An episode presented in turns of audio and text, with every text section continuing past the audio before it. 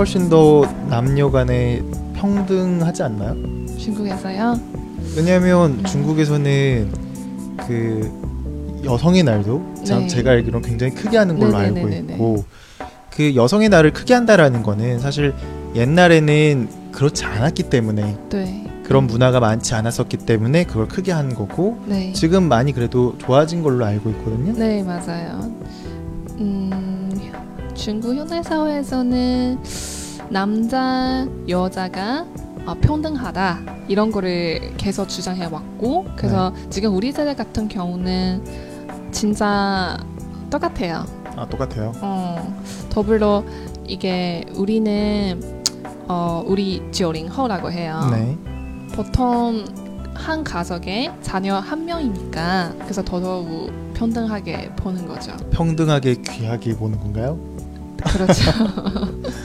네. 음, 한국 그러면 한국에서 여성의 지위랑 그 여권에 대한 인식은 어때요? 사회에서 여성의 지위가 높나요? 한국에서는? 어, 굉장히 이 질문에 대한 답을 하기가 굉장히 어려워요. 예. 예, 예. 왜냐하면 저는 일단 남자 남성이고요. 네.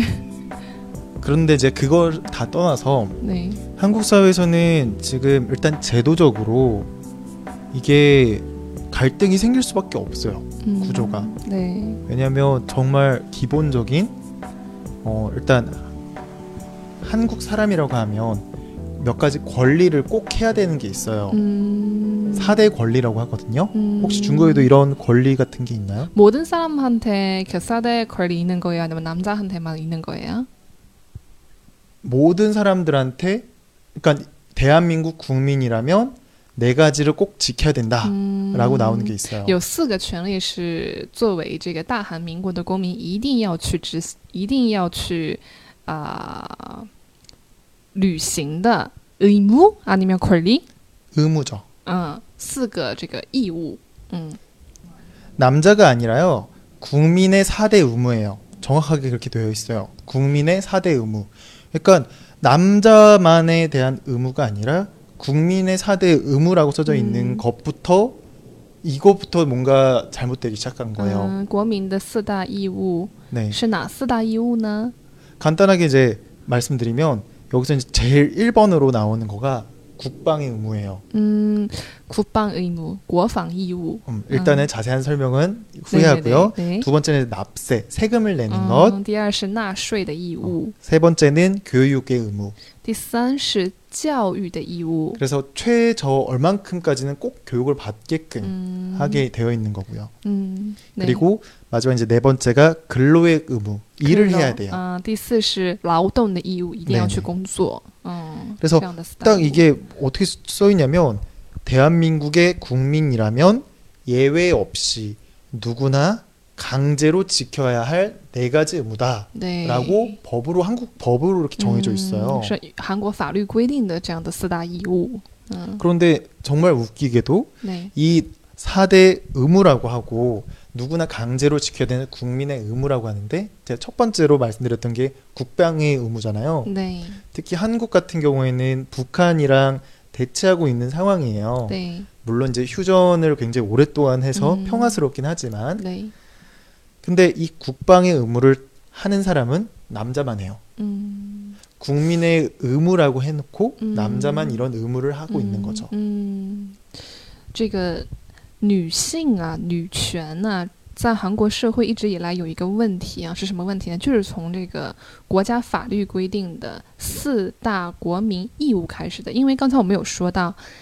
四大国民义务当中的其中第一个义务就是说国防的义务，就是意味着要去参军啊。因为韩国我们知道它是这个朝韩现在还是对立的啊，是是分开的这样的一个一个国家，是休战中的这样的一个国家。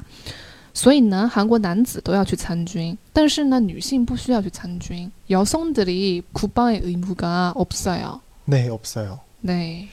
어 있어요. 사실은 있어요. 어, 사실 근데 있어요? 사실 있는데 그거는 뭐냐면 음. 전쟁이 났을 때 음. 전쟁이 났, 나면 모두가 다 전쟁이 났으니까 뭔가 이, 뭘 해야 될 거 아니에요. 네네네. 그때 어, 어떤 뭐 군수 공장 같은 데서 음. 일을 할 수 있다라고 嗯， 되어 있어요. 女性的话是不像男性这样子，她必须要有两年的参军，而是说呢， 在韩国战争爆发的时候，女性需要去到一些，比如说军需的工厂，或者是或者说是一些医院等等的这样的一些地方，去作为这个战时的一个后备的支援啊，去进行劳动。 근데 이것도 이렇게 적어 놓긴 했지만 지, 지금의 법으로 봤을 때는 실제로 전쟁이 일어나면 못 해요. 那 여성들이 그거에 대한 뭐 군수 공장에 가가지고 일을 하거나 그런 거를 절대 못 해요. 지금 현행 법으로 봤을 때는 그렇기 때문에 일단 전쟁이 일어나면 여자들은 아무것도 못 해요. 아, 아무것도 하는 게 없어요.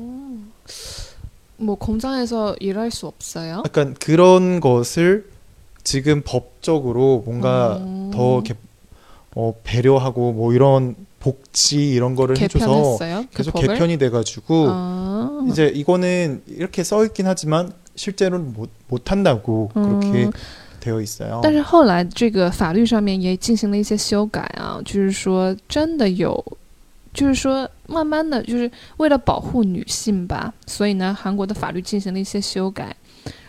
呃，本来有战争的时候，女性是需要去进行支援的嘛，一些后备支援，但是呢，也没有这样的义务了，连这个义务也取消了。也就是说，如果哪一天韩国真的打仗了，女性是没有义务要去为国家做一些什么的。 사실 근데 이렇게 계속 얘기하면 뭐 여, 여자들이 어 군대에 안 가니까라고 하면서 막 말하는 경우도 있어요. 근데 저는 그런 건 아니거든요.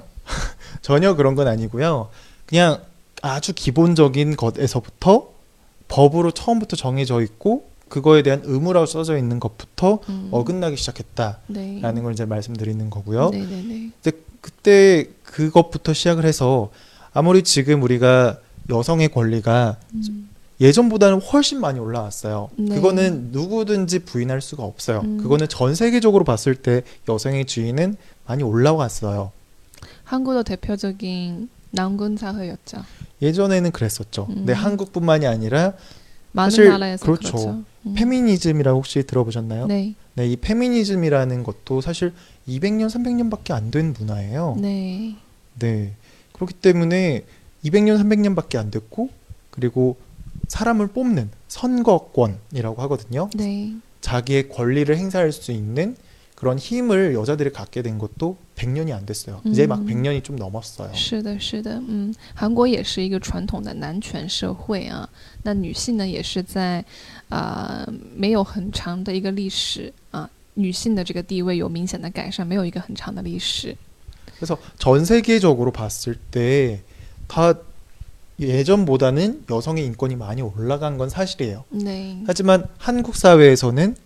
많이 올라가지는 않았어요, 생각보다. 네, 이걸 어떻게 할 수 있냐면 그 돈을 버는 걸 보면 알아요. 네, 그래서 그 OECD 음. 국가라고 하거든요. 음. 거기에서 음, 경제 경제력을 비교를 했을 때 남자랑 여자랑 차이가 나는 嗯， 많이 나는 국가가 가장 큰 국가 중에 하나가 한국이에요.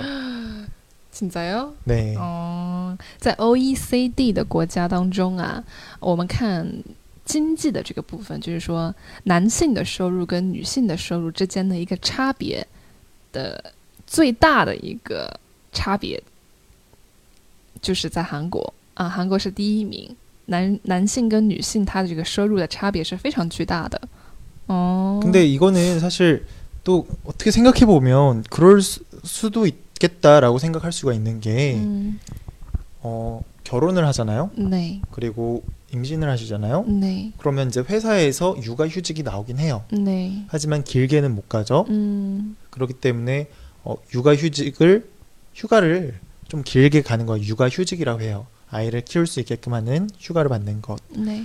그런데 그렇게 받더라도 어, 아이를 키우거나 하려면 좀 중간에 더 많은 시간을 쉬어야 해요. 음.